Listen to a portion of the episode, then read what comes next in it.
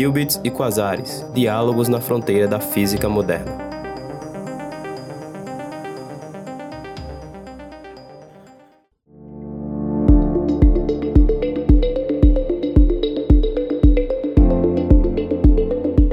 Olá, você que nos acompanha. Estamos começando mais uma edição do Qubits e Quasares, podcast do Instituto Internacional de Física da UFRN. Eu sou Ciro Lucas Souza, da comunicação do Instituto, como sempre acompanhado pelo professor Rafael Chaves, líder de pesquisa em informação quântica no nosso instituto, além de contar com o suporte técnico de Wanderson David Pacheco, que está sempre cuidando do nosso podcast. Conosco hoje o professor Ernesto Galvão, professor licenciado da UFFF, líder do grupo de Quantum and Linear Optical Computation do International Iberian Nanotechnology Laboratory, em Portugal. Seja bem-vindo, professor. Obrigado, prazer estar aqui com vocês. Ernesto Galvão fez sua graduação em Física pela PUC do Rio, mestrado na UFRJ e é doutor pela Universidade de Oxford. Entre 2002 e 2005, fez pós-doutorado no Perimeter Institute for Theoretical Physics, no Canadá, e desde 2006 é professor no Instituto de Física da Universidade Federal Fluminense. Sua experiência de trabalho está na área de computação quântica, informação quântica e fundamentos da mecânica quântica. Recentemente, ele se tornou líder do grupo de computação quântica e óptico linear do INL lá em Portugal, que é de onde ele fala com a gente hoje. Sua área de atuação é nos fundamentos da teoria quântica, informação e computação quântica, em particular o estudo de diferentes modelos computacionais quânticos para identificar e quantificar recursos capazes de alcançar uma vantagem quântica no processo de informação. Ele está particularmente interessado em implementações fotônicas de computadores quânticos e colabora com grupos de óptica quântica experimental para implementar e caracterizar esses dispositivos queria começar agradecendo mais uma vez a presença do professor Ernesto aqui com a gente. E aí eu queria começar falando um pouquinho sobre a sua carreira, mais especificamente do início dela, né? Como é que foi a sua escolha pela física? Ah, boa. É, bom, eu sempre tive curiosidade assim por várias ciências desde pequeno. Então, com 9, 10 anos já estava lendo ficção científica, que é um, é um dos caminhos, né, que leva a gente para ciência. Mas a física alguns colegas meus, amigos da, da escola, dizem que eu já falava em fazer física antes de fazer física na escola, com 12 anos. Então, isso estava sempre ali como uma possibilidade, né? Quer dizer, como quase todo mundo, eu gostava muito de astronomia e me ligava nessas coisas. Mas quando chegou a época do vestibular, eu já estava há alguns anos já muito interessado em ciência em geral, né? Em particular a física. Eu ainda tinha um pouco de dúvida, assim, em relação à engenharia. Eu gostava também de umas coisas de filosofia é, e computação. E é interessante que a, o jeito que a minha carreira se desenvolveu, eu acabei indo fazer coisas exatamente na interseção dessas coisas, né? Fundamentos da física, computação e física, né? Então foi assim que desenrolou.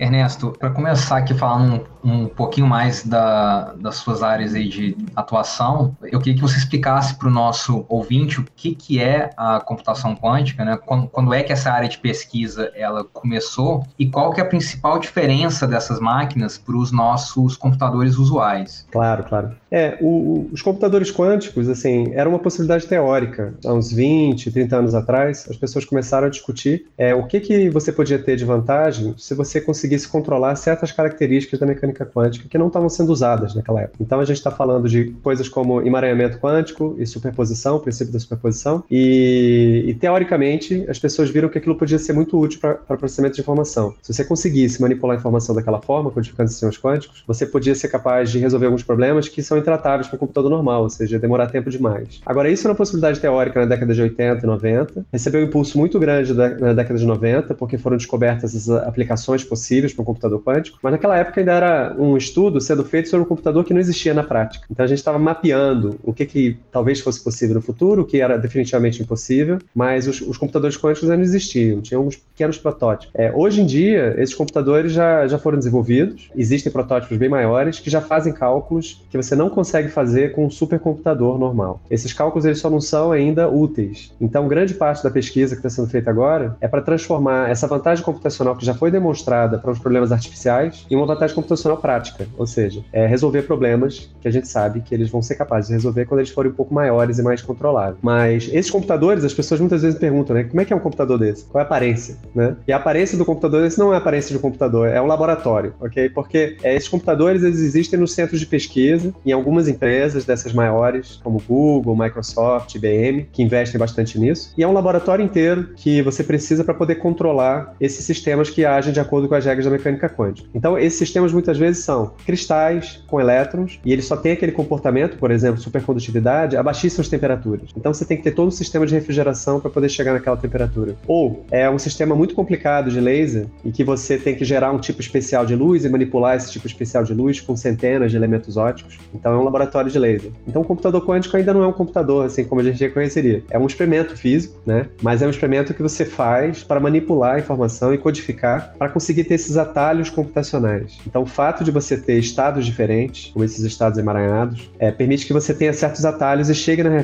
resposta de alguns problemas muito mais rápido. Não é um, um, um resolve tudo. Né? Os computadores quânticos são bons para algumas aplicações particulares, mas dentre essas aplicações existem aplicações importantes como códigos de segurança. Então, o computador quântico ele consegue quebrar certos códigos de segurança. Então, você tem que entender como isso funciona para poder desenhar códigos que sejam seguros contra esses computadores quânticos, por exemplo. E ele é muito bom também, por exemplo, para fazer simulações de novos materiais e de fármacos. Então, essas são algumas das aplicações que a gente acha. É, a expectativa né, da comunidade é que nos próximos anos essas sejam algumas das primeiras aplicações em que você vai ver as empresas tirando vantagem fazendo um tipo de cálculo que outras empresas não vão poder fazer, porque não têm acesso a essas máquinas. O prazo mesmo que isso vai começar a se tornar uma coisa importante economicamente é, é muito controverso, né? É, mas eu, pelo menos, eu acho que vai demorar alguns anos ainda, né? Eu acho que vai demorar talvez 10 anos ou, ou até mais, para você ter uma vantagem assim, sobre vários problemas. Mas, assim, a ciência é meio imprevisível. De uma hora para outra, você pode, é, algum cientista pode conseguir uma aplicação que seja mais simples, que funcione no tipo de computador que a gente já tem hoje, e aí vocês vão ouvir falar muito mais sobre isso. Mas, assim, é engraçado que a computação está chegando nas pessoas aos poucos, né? Porque por causa da importância econômica, porque as empresas já estão se posicionando e já tem uma empresa que vai lançar ações nos Estados Unidos e está avaliada em 2 bilhões de dólares, uma empresa gigante, IonQ, e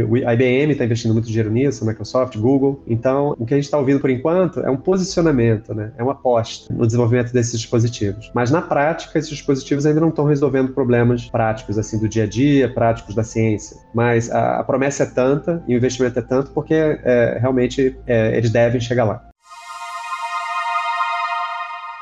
É, bom, você disse né, que a gente começou a pensar sobre esse computador quântico ali na década de 80, com Benioff, com Feynman, e aí na década de 90 a gente teve um impulso muito grande, né, com protocolos de comunicação quântico, algoritmo de Grover, de Shor, e ali nos anos 2000 é que, vamos dizer assim, a coisa realmente decolou, né? E você certamente foi um dos pioneiros é, dessa área no Brasil, aonde assim a gente ainda não tinha instituto do milênio, enfim, eram, eram poucas pessoas que estavam trabalhando nessa área. Então, eu queria que você contasse um pouquinho assim, qual foi o seu contato inicial com essa área e o fato de você ter feito o doutorado fora do Brasil, ele foi essencial para que você adentrasse nesse campo de pesquisa tão cedo ou você poderia ter feito isso já aqui no Brasil? Boa pergunta.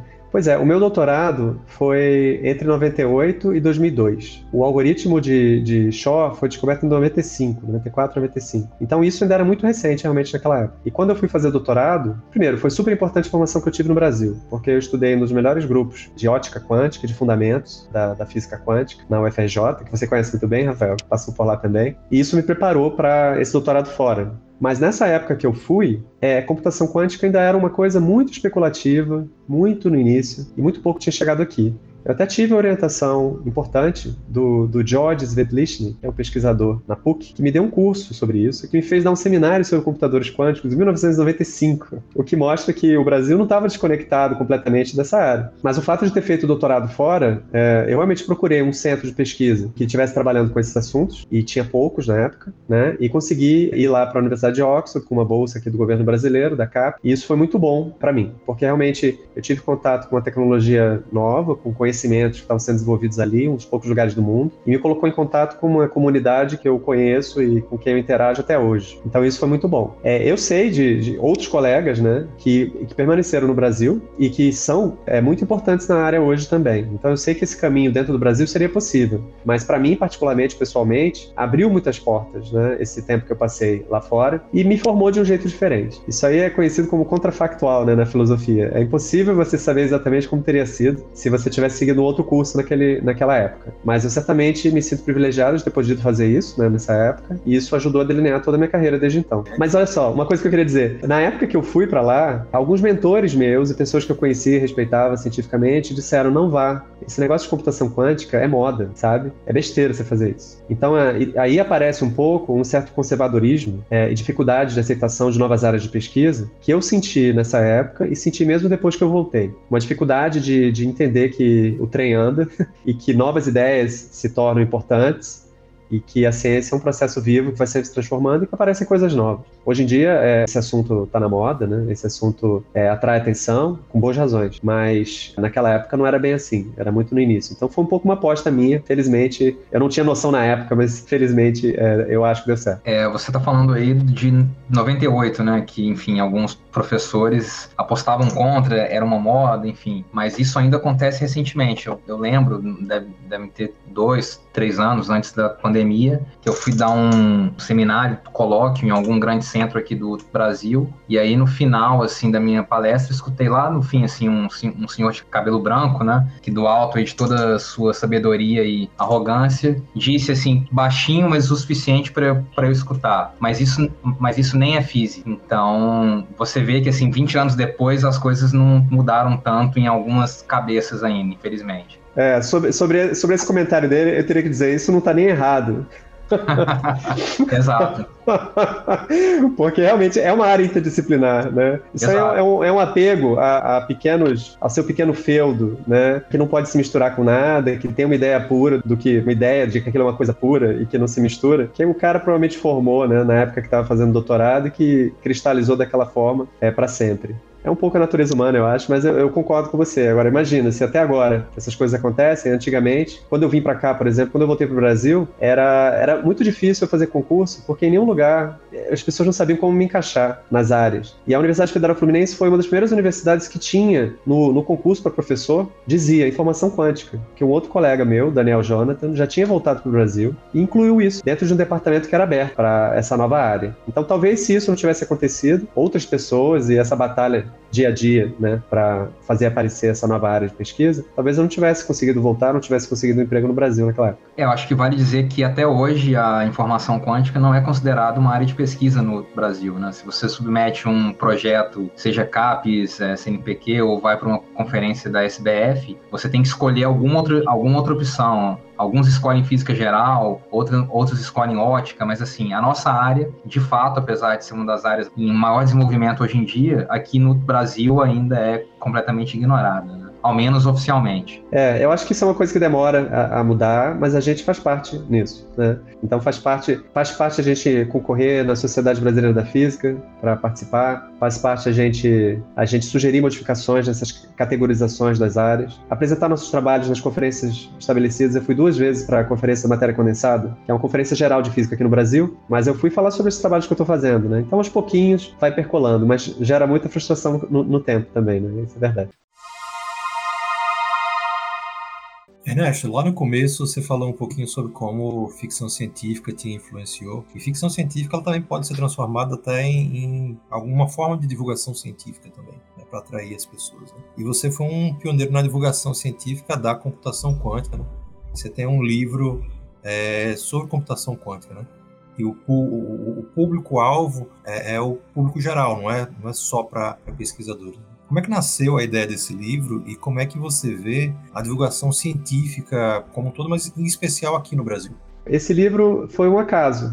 Na verdade, eu sempre gostei de escrever e, e gosto de fazer divulgação, de dar palestra para o público, palestras em escolas e tal. Mas esse livro foi uma encomenda. Eu cruzei com um colega que estava organizando uma coleção de livros de, de, divulgação científica escrita por brasileiros. Foi uma coisa nova, da editora Vieira e Lente, né? E ele cruzou comigo, ele já, já me conhecia de antes de eu, de eu ir para fora do Brasil. Eu tinha acabado de voltar e ele perguntou: Você não quer escrever um livro sobre o que você estudou lá fora? Então foi assim, caiu no meu colo, eu achei fantástico. É um livrinho curto, né? Chama O que é a computação quântica, e foi um prazer escrever. E escrever um livro é estar é, é tá em contato com uma quantidade muito maior de pessoas, né? Porque a gente, como cientista, a gente escreve para dezenas, centenas de pessoas. São os especialistas que estudam aquelas coisas, que, aquelas coisas muito específicas, né, que te interessam. É, quando você escreve um livro, você atinge um público de centenas ou milhares de pessoas, um público muito maior e com um tempo muito maior porque um livro tem um tempo de vida de muitos anos, enquanto que um artigo científico pode ficar desatualizado no ano seguinte. Então isso foi uma experiência interessante também. É claro que isso não se compara com você ir na televisão ou você falar no rádio, que é uma outra ordem de grandeza, ainda muito maior. Mas eu acho isso muito interessante, foi um, um pequeno esforço que eu fiz. É assim que eu voltei para o Brasil, né? Eu voltei para o Brasil em 2005, em 2007 eu já lancei esse livro. Mas foi, foi parte dos, de alguns investimentos que eu fiz, eu acho, no começo da minha carreira, de volta ao Brasil. Esse, que foi escrever um livro,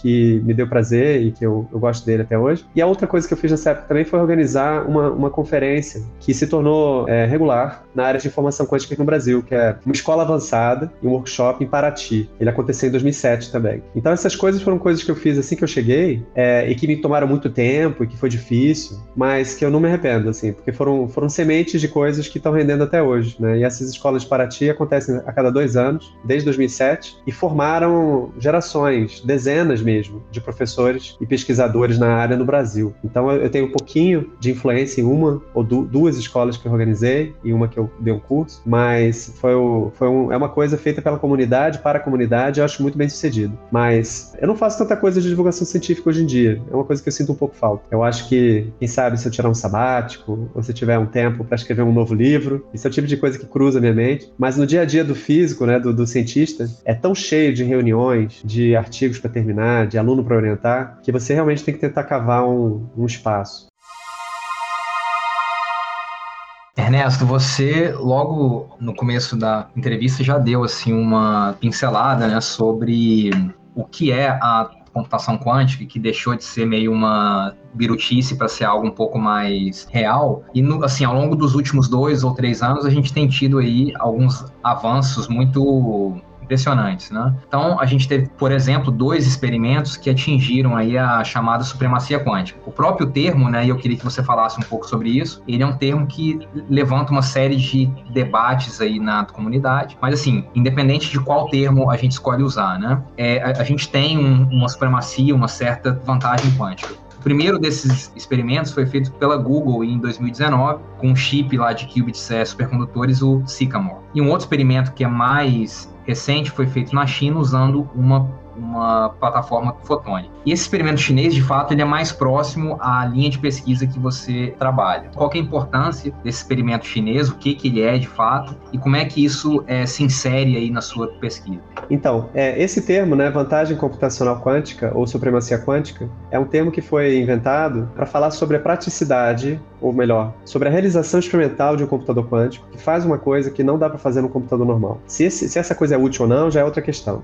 E isso aí, há muitos anos, já estava sendo perseguido como um objetivo intermediário na direção de um computador quântico útil, de grande escala, que faz coisas úteis que revela no, novas coisas que a gente nunca imaginou por causa do poder computacional que eles têm. Uma demonstração de supremacia computacional ou de vantagem computacional é você fazer um experimento que você tenha um fundamento teórico muito bem embasado para te garantir que aquele experimento é, não pode ser simulado num tempo razoável, mesmo por um supercomputador. O termo supremacia tem essa conotação racista, supremacia branca, etc. E por isso várias pessoas levantaram é, essa questão, que seria, seria realmente bastante fácil usar outros termos. E realmente realmente, eu acho que a maior parte das pessoas tá, tá, passou a usar o termo vantagem computacional quântica para dar nome a isso. Então, assim, uma importância desse, disso é, é, você mostrar que você está passando da teoria, do campo das possibilidades, para a realidade de um computador que está fazendo um cálculo que é muito difícil de fazer. Esse termo, é necessariamente, ele é, ele é uma região cinza, porque o que, que você considera que é muito difícil simular é para um computador normal, é para um supercomputador, é em um dia, é em um milênio. Como é que você faz essa comparação? Então, necessariamente, é uma coisa que vai, vai acontecer com uma competição entre computadores clássicos, que são os computadores normais que que a gente conhece, e os computadores quânticos. E realmente, é, isso aconteceu. Tem um, desenvolvimento muito grande da parte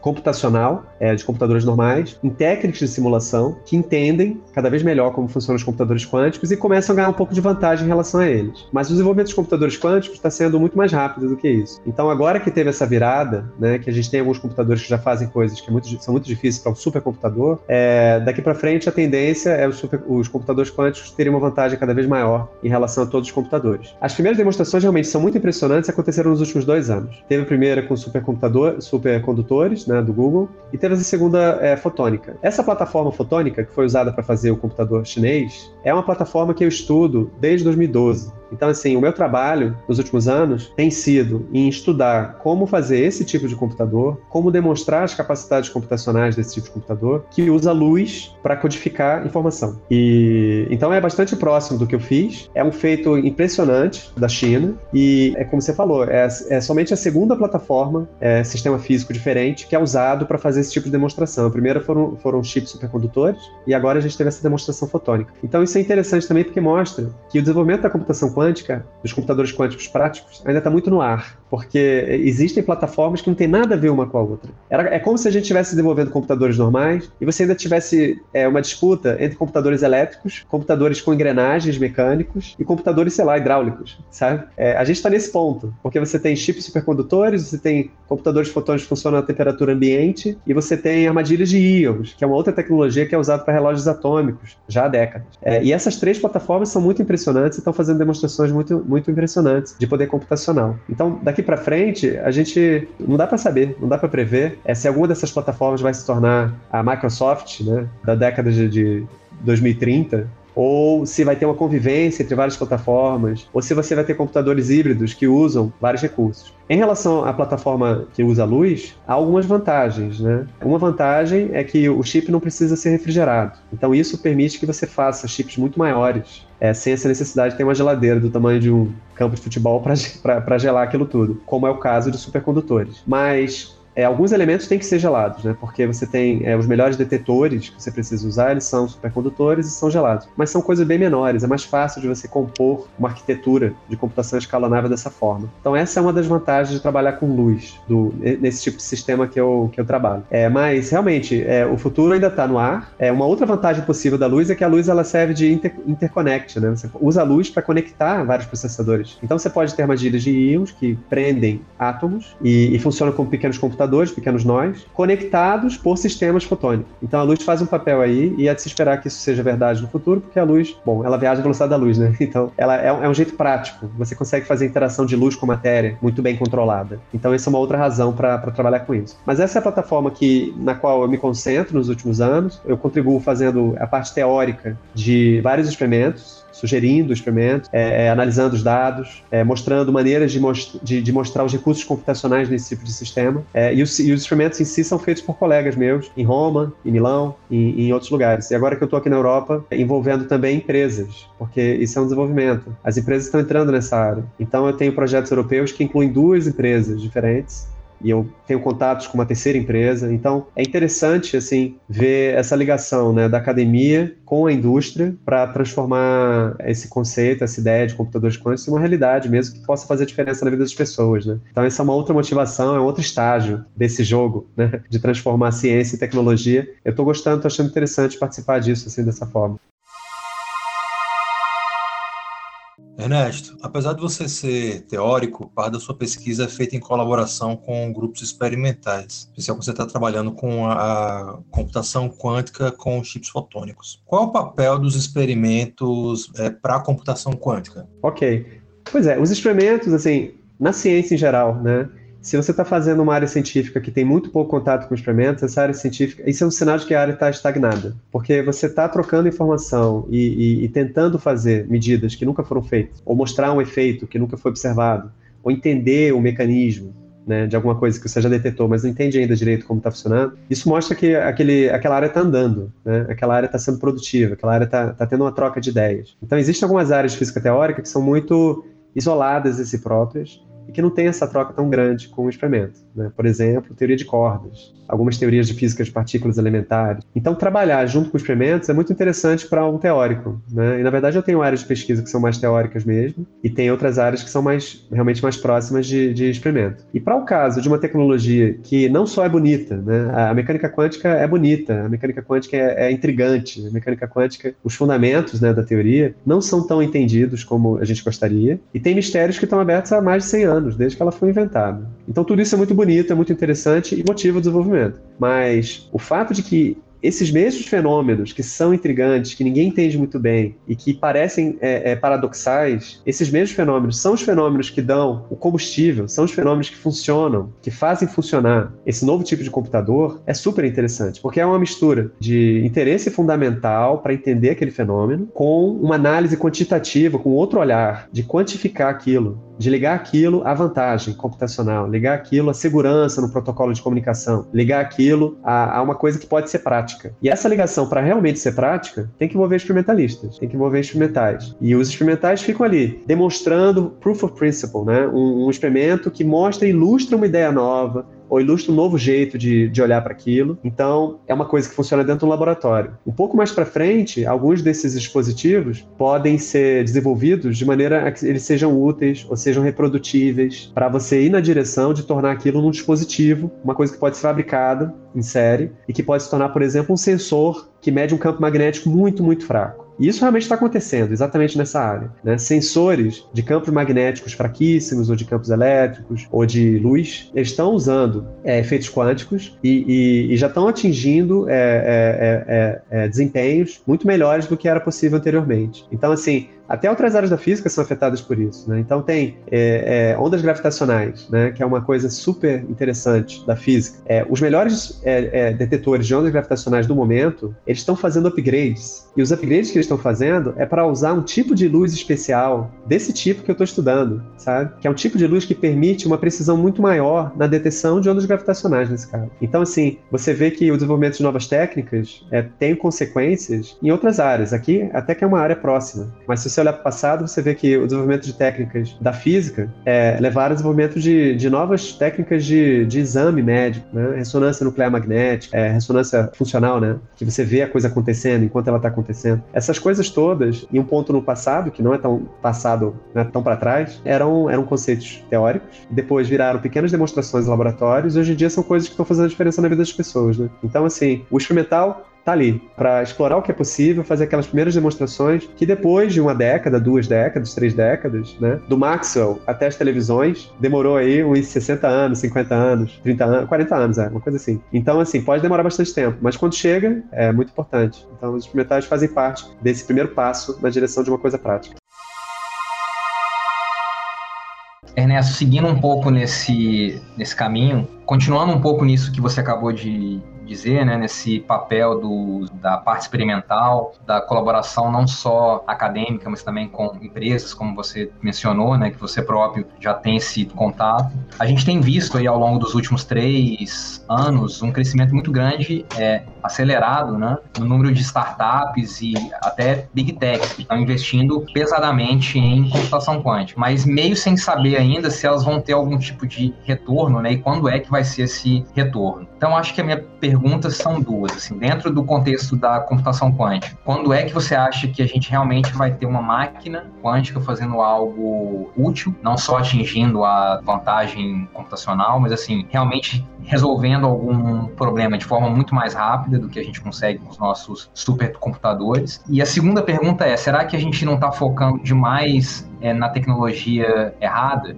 A gente tem, como você já disse, né, é, simuladores quânticos, a gente tem aí é, sensores quânticos, é, comunicação quântica, né, que a gente atinge aí um tipo de segurança que é fundamental. Enfim, isso já está acontecendo, e se não está acontecendo, será que não seria caso da gente focar é, também em outras tecnologias quânticas e não o computador quântico? É, boa pergunta. É, se você for ver o, o investimento que está sendo feito né, na China, na Europa, nos Estados Unidos, no Canadá, estão investindo muito dinheiro né, nessa área, é, eles identificam alguns pilares básicos do investimento. E a computação quântica é um deles só. Então tem os sensores quânticos, tem sistemas de comunicação e tem simulação. São esses a, as linhas. É, e acho que mais ou menos todas as agências de financiamento que estão trabalhando com isso, mais ou menos reconhecem todos eles. Então, no, digamos, no, no entendimento público, é muito mais fácil você explicar para um público leigo que você tem um computador que consegue resolver uma coisa que nem um computador consegue, do que falar que você tem um sensor que usa um quantum, mede quantum por quantum e que consegue ter uma vantagem de tantos decibéis, sei lá, entendeu? As pessoas não, não entendem. Então, assim, é, em nível de, de, entendimento do público leigo, é mais fácil você transmitir a mensagem do que, que o computador quântico pode fazer do que outras tecnologias. Mas, essas outras tecnologias também estão sendo desenvolvidas. E realmente, algumas delas,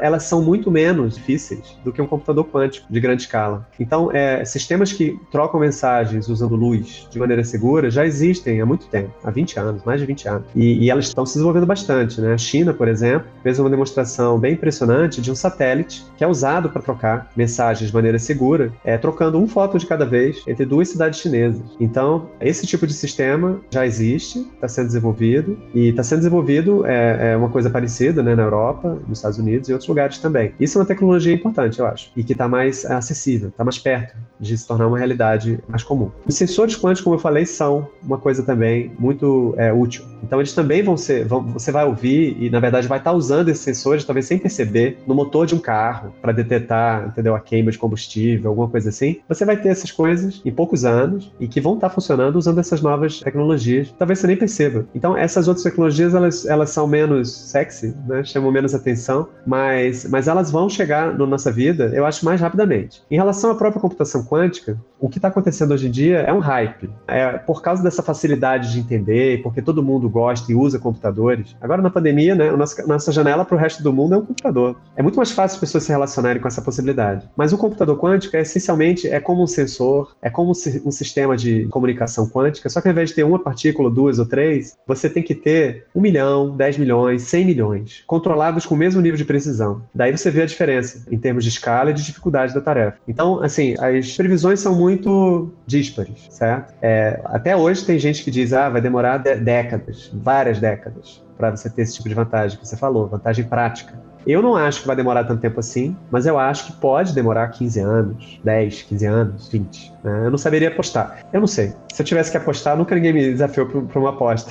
eu tenho que pensar com mais cuidado em relação a isso. Mas tem muitas incertezas, certo? Eu acho que, assim, essa, essa variância na escolha, isso é um termo técnico, né? A variância na escolha do, da data passa por é, o entendimento do que, que é uma vantagem inequívoca. Isso varia de área para área, e tem gente que pode até argumentar que já há vantagem hoje em dia, porque as, as companhias de computadores quânticos já estão vendendo computadores quânticos. E a vantagem é essencialmente para as empresas se familiarizarem com a maneira como eles funcionam, para ter uma vantagem competitiva quando eles se tornarem maiores. Isso está acontecendo, por exemplo, na, na, indústria farmacêutica. Eu sei que a Roche e a, a Boehringer Ingelheim, que é uma grande empresa farmacêutica aqui da Europa, eles já montaram equipes de pessoas que trabalham com computação quântica. E isso é para manter próximo deles, um entendimento dessa, dessa nova tecnologia que seja útil para eles terem vantagem sobre os competidores, assim que esses computadores começarem a fazer coisas úteis na área deles. Mas, além, de, além disso, né, da, da, da, dificuldade de dizer, ah, já é útil, já não é útil, você poderia fazer mais barato ou não no computador normal, é, tem, claro, é, pessoas que tem, tiram vantagem de tentar dizer que em qualquer, a qualquer momento você já vai ter um computador quântico que vai fazer uma coisa útil, porque as pessoas não sabem como funciona e não deve ser tão difícil, não sei, nunca tentei e nem pretendo fazê-lo. Convencer o investidor que tem que investir nisso, porque, sei lá, daqui a dois meses você vai estar tirando vantagem disso. Então pode haver um pouco de desonestidade aí. Mas eu acho que é mais é, falha de comunicação, é mais em relação às incertezas em relação ao que consiste a vantagem computacional e também a incerteza científica, porque o tipo de computador que a gente tem hoje, ele faz computações, só que é uma computação que você pode fazer no seu laptop, porque ele é ruidoso, as portas não funcionam tão bem, então o ruído acumula, você não pode fazer muitas operações que no final você tem só ruído, você não consegue nenhuma informação sobre o problema que você queria resolver. Se dá para fazer usar esse tipo de sistema para resolver um problema de interesse prático, é, um, é uma questão genuinamente em aberto. Não há resultados dizendo que não dá e não há resultados convincentes dizendo que dá. Então, assim, todo um, um, um, pedaço do desenvolvimento dos computadores quânticos que usam esses computadores desse tipo pode se tornar imediatamente relevante se for descoberta alguma aplicação pode usar esse tipo de recurso. Se isso não acontecer, então realmente a gente vai ter que esperar que você tenha computadores quânticos grandes que fazem correção de erros. Então isso é um computador que tem que ser muito maior, porque ele usa redundância para codificar uma computação quântica muito menor dentro daquele sistema gigante. E essa redundância ajuda ele a resolver mesmo, mesmo tendo esses erros que são inevitáveis. Esse tipo de computador, ele é, ele é algumas ordens de grandeza maior do que os computadores que a gente tem hoje. Então, para chegar lá, você tem alguns saltos qualitativos no desenvolvimento industrial. Por exemplo, conectar pequenos computadores de um jeito que funcione bem porque você não vai conseguir fazer tudo numa unidade só. Então, esse tipo de coisa ainda não está sendo, tá sendo tentada, mas ainda não, não é. Não é não, nós barramos nesse, nesse problema ainda, mas é um dos problemas que tem que ser vencidos para chegar nesses computadores. Esses computadores talvez demorem. É, esses são os computadores que eu acho que demoram, vão demorar essa escala de tempo 15 anos, 20 anos para existir. Mas eu adoraria estar errado e você ter aplicações antes, ou mesmo um computador que comece a mostrar essas vantagens de correção de erros em menos anos, é, como algumas empresas já dizem que pretendem ter. Né? Mas eu acho que ainda vai demorar um, um bocado, certo? Para ter essa vantagem computacional inequívoca, útil em muitas coisas.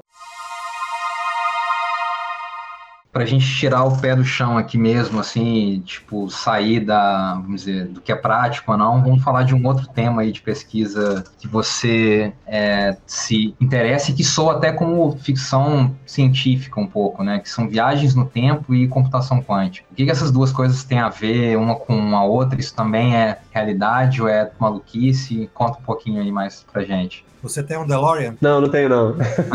Essa parte era bem teórica, viu? É, o Rafael, ele tá mencionando isso porque tem um artigo de 10 anos atrás, que é um artigo que é sobre viagem no tempo e computação quântica, realmente. Então, é, é qual que é a ideia? Deixa eu ver se eu, se eu explico do jeito assim mais acessível, né? E olhando para trás, né? Revendo esse resultado agora. Existem várias maneiras de entender como, como funciona a viagem no tempo, ou como pode funcionar, né? Ninguém conseguiu fazer uma viagem no tempo pro passado. Pro futuro dá. É só você acelerar, entrar no foguete para velocidade próxima da luz, você tá viajando futuro. Todos nós estamos viajando, né? Em ritmos um pouquinho diferentes. Mas para o passado, é, a gente ninguém conseguiu construir. E viajar para o passado pode levar a paradoxos, né? Então tem aquele paradoxo que aparece no filme, Viagem no Tempo, justamente do DeLorean, que é você voltar e impedir que você viaje, né? Por exemplo, é impedindo que seu pai encontre sua mãe. Então você nunca nasceu, como é que vai ser? Então o que eu fiz nesse artigo foi olhar para esses paradoxos e estudar mais de um modelo diferente, duas maneiras diferentes que as pessoas tinham proposto, para entender como é que poderia ser a viagem no tempo de sistemas quânticos. Porque quando você combina a possibilidade de viagem no tempo com as possibilidades que os sistemas quânticos é, oferecem, de superposição e emaranhamento, aparecem novas questões conceituais, sabe? Sobre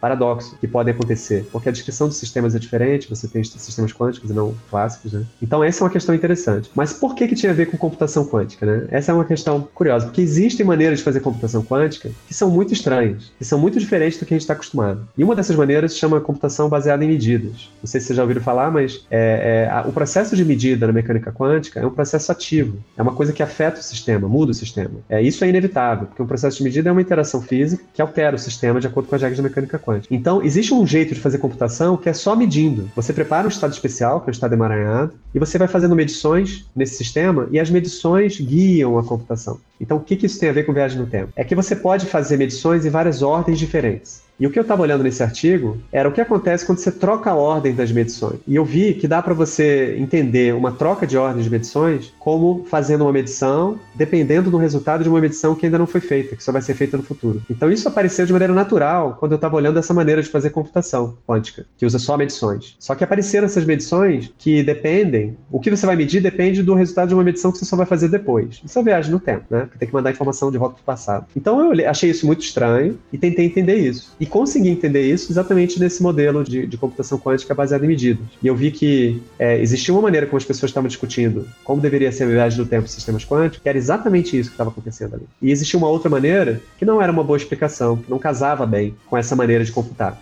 Então, na verdade, o que eu estava fazendo, de um ponto de vista mais prático, era mapeando os requerimentos para troca de ordem de operações em uma computação quântica feita nesse modelo, dessa maneira. E eu descobri que essa troca de ordem estava relacionada a uma coisa que tinha sido estudada 20 anos antes, é, é viagem no tempo. Então é, é, é, foi daí. É claro que eu achei super interessante estudar viagem no tempo, entender sobre esses paradoxos, ver a diferença do quântico do clássico, mas não foi um assunto que se desenvolveu muito nessa direção. Então foi um artigo que eu fiz há 10 anos, mas a verdade é que entender essa ordem temporal, e como você pode trocar a ordem das operações, é uma coisa que é útil para mim até hoje, porque a gente tem projetos que são exatamente sobre como implementar a computação quântica nesse modelo que inspirou esse artigo. Então, na prática, até que é pé no chão, sabe? Isso aí pode ser útil. Se você deixar a parte de viagem no tempo e guardar a parte de troca de ordem temporal. Isso pode ajudar. Às vezes simplifica a computação.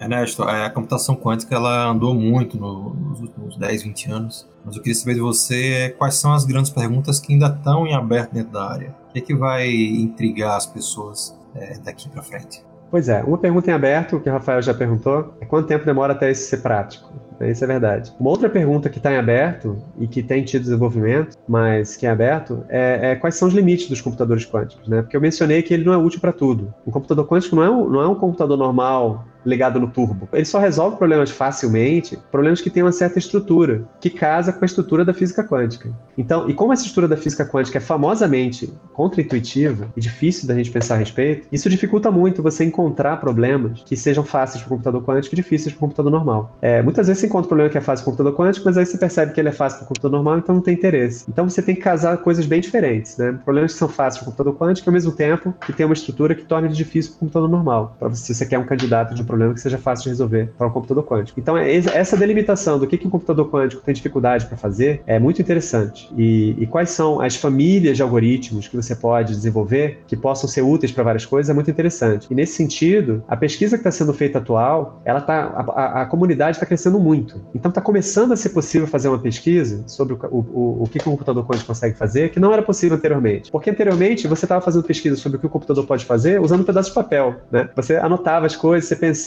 no algoritmo e, e fazia aquilo na sua cabeça, né? Ou botava no computador para simular. É, hoje em dia as pessoas estão interagindo com computadores quânticos. Você tem jovens fazendo ciência de computação, fazendo engenharia física, é, que estão é, aprendendo a mexer com esses computadores, é mesmo ruidosos, mesmo com problemas, né, que tem, tem, não funcionam perfeitamente, mas isso permite experimentação, certo? Isso é a diferença entre você ter o John von Neumann escrevendo artigos sobre computação é, no papel, usando uma, uma, uma máquina de datilografar, e você ter uma pessoa um hacker, você ter um jovem que inventa um algoritmo que ele não sabe muito bem por que, que funciona tão bem, mas que funciona e que vem da experimentação. Então, esse crescimento da comunidade está ajudando a desenvolver a área numa direção mais prática. E eu acho que isso vai levar a, a desenvolvimentos bem interessantes. Quando você aumenta né, o pool de pessoas que sabem sobre isso, de poucas milhares no mundo para centenas de milhares, que é o número de pessoas que estão experimentando com esses chips, que estão disponíveis online para você aprender e mexer, é, podem acontecer coisas assim super interessantes, né? novas descobertas. Como já aconteceu, de pessoas muito jovens que estão descobrindo coisas interessantes em computação quântica. Então, esse é, uma, é um desenvolvimento que eu acho que vai acontecer e é difícil prever exatamente é, para onde vai. Mas, assim, essas são as questões principais, mas você vê que essas questões são muito abrangentes. Basicamente, eu estou dizendo,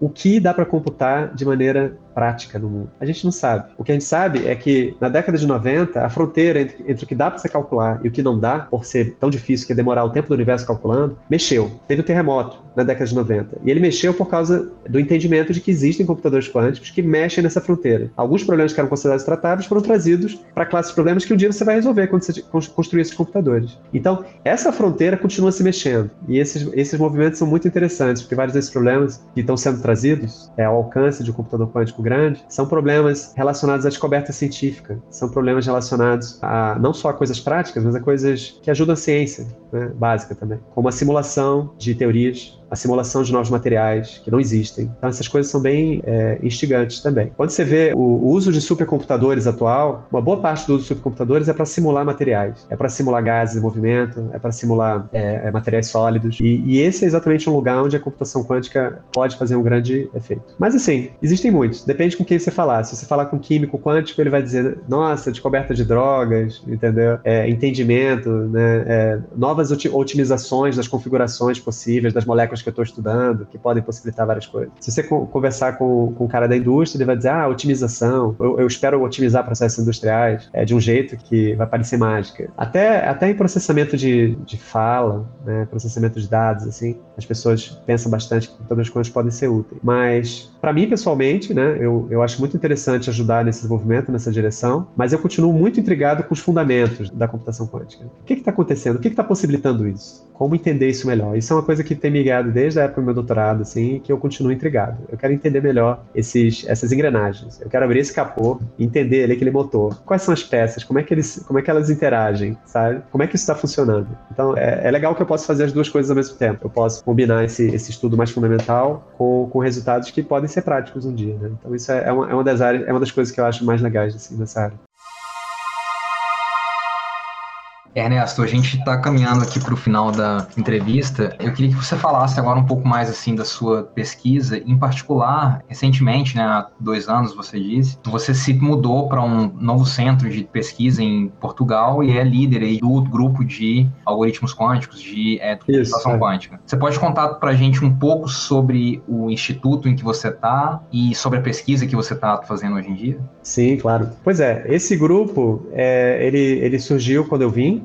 e tem atualmente eu, um outro pesquisador, um terceiro que a gente vai contratar, e eu tenho financiamento já para contratar alguns pós-docs, três pós-docs devem ser contratados esse ano, e a gente tem uma dúzia de alunos, né, um total de umas 15 pessoas atualmente. O laboratório onde eu estou chama Laboratório Ibérico Internacional de Nanotecnologia. E uma coisa interessante sobre esse laboratório é que ele é internacional mesmo, ou seja, ele foi construído com apoio de Portugal e da Espanha, e ele não é nem de Portugal nem da Espanha, é uma coisa conjunta. Então é, é um framework, assim, uma estrutura de governança e tal, que é diferente, é parecido com a ONU, é parecido com laboratórios, assim, esses outros organismos internacionais da Europa. É, é aqui no, no INL, né, como a gente chama, tem vários grupos experimentais fazendo muitas coisas, e alguns grupos são próximos das coisas que eu faço. Então tem grupos de que estão fazendo é, quantum sensing, né, sensoriamento usando sistemas quânticos. É, tem grupos que estão estudando simulações quânticas, então isso é uma coisa é, interessante, interagir com esses grupos também. Mas foi um grande, uma grande aposta, assim, do, do laboratório de, de montar um grupo novo, né, certamente motivado por esses desenvolvimentos na, dessa área né, em todo mundo e não querendo não ter é, um representante, um grupo é, estudando essas coisas. A área de pesquisa que eu estou fazendo aqui é um pouco uma continuação do que eu fazia no Brasil, que é estudar os fundamentos da computação quântica de um jeito mais abstrato, próximo em alguns pontos, até com coisas que você estuda, né, Rafael? E de um outro lado, continuar a investigação prática, junto com experimentais, desses computadores quânticos fotônicos. Né? Como eu falei, a gente começou a fazer esses experimentos, quer dizer, eu não faço experimento, não entro no laboratório, não mexo em nada, né? Eu só recebo os dados, mando e a gente conversa, discute e, e, e escreve as coisas junto. Mas essas colaborações começaram é, há 10 anos, mais ou menos. E, e de lá para cá a gente fez experimentos cada vez mais sofisticados e teve essa troca, né, que eu estava falando, de experimentais com teórico. Aconteceu umas coisas bem interessantes, deles virem com dados assim, que eles não estão entendendo. Olha só, tem essa regularidade acontecendo aqui, eu não tenho ideia do que está acontecendo. E eu pensar um pouco, junto com meus colaboradores, o Daniel Brod, lá na Universidade Federal Fluminense, e a gente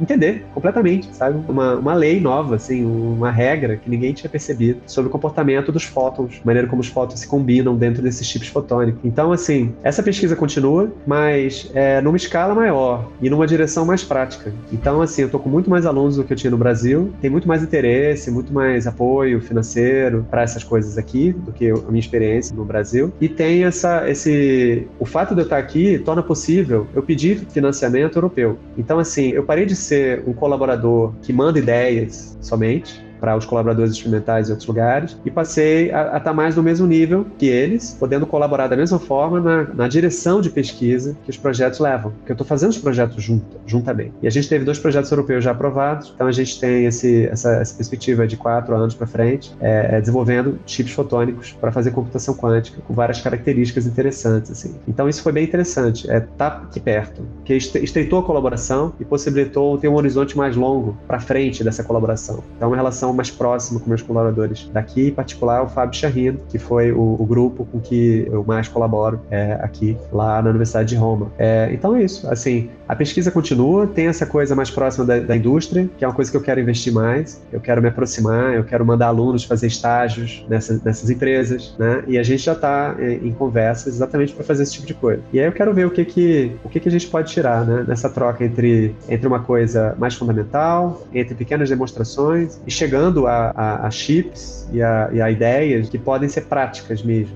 para computação quântica fotônica mais no longo prazo. Então é essa que é a diferença, eu acho. Eu acho que está crescendo mais rápido o grupo e tem mais e tem mais esse componente, tem sempre se tornado cada vez mais experimental na direção de tecnologia.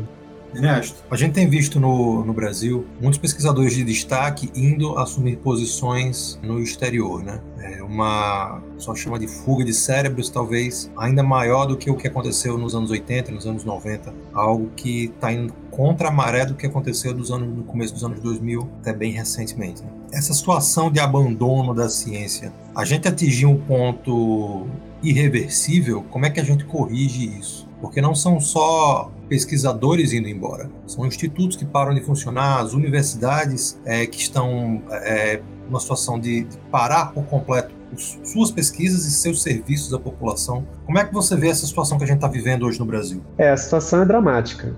A situação é dramática. E não, não é uma situação só da ciência, né? É a situação do país como um todo, infelizmente. Eu acho que assim, o, o, os cientistas eles fazem a sua parte de se comunicar com a população, eles fazem a sua parte de tentar é, de, de, de, mostrar o valor do que eles fazem para a população. E isso se tornou especialmente agudo é, agora com a crise do Covid no Brasil. Ou seja, eu não acho que é uma falha dos, do, de comunicação dos cientistas, é, eu acho que isso, isso é uma coisa muito maior e se insere dentro do contexto internacional de descrédito da ciência, de descrédito da, da informação, é, de fake news, de relativização do que, que é verdade, o que, que não é verdade. E em alguns lugares, como infelizmente no Brasil, de desmobilização de instituições que eram importantes, são importantes, né, de desmantelamento mesmo. É, e a gente vê isso na área científica, né, como você falou, com a, a crise na, nas universidades federais, nos institutos de pesquisa, mas você vê isso de maneira, digamos assim, mais pessoal, mais direta, com ódio que é propagado nas redes e que é direcionado para pessoas que tentam fazer diferença, certo? Sejam cientistas ou não. E isso tudo são sintomas, né, de um mal maior, que eu não tenho solução para esse mal. Eu acho que é, é uma coisa coletiva, né, do, do, do país todo se mobilizar para escolher quem tem esse poder de, de mobilizar recursos, de escolher as prioridades, de valorizar a, a ciência, valorizar a razão. E, e, não é bem isso que a gente tem visto, né, infelizmente. Então, assim, eu não tenho, não tenho uma solução. Eu, eu vejo que muitas pessoas estão fazendo isso e foram, foram essas razões que me trouxeram para cá.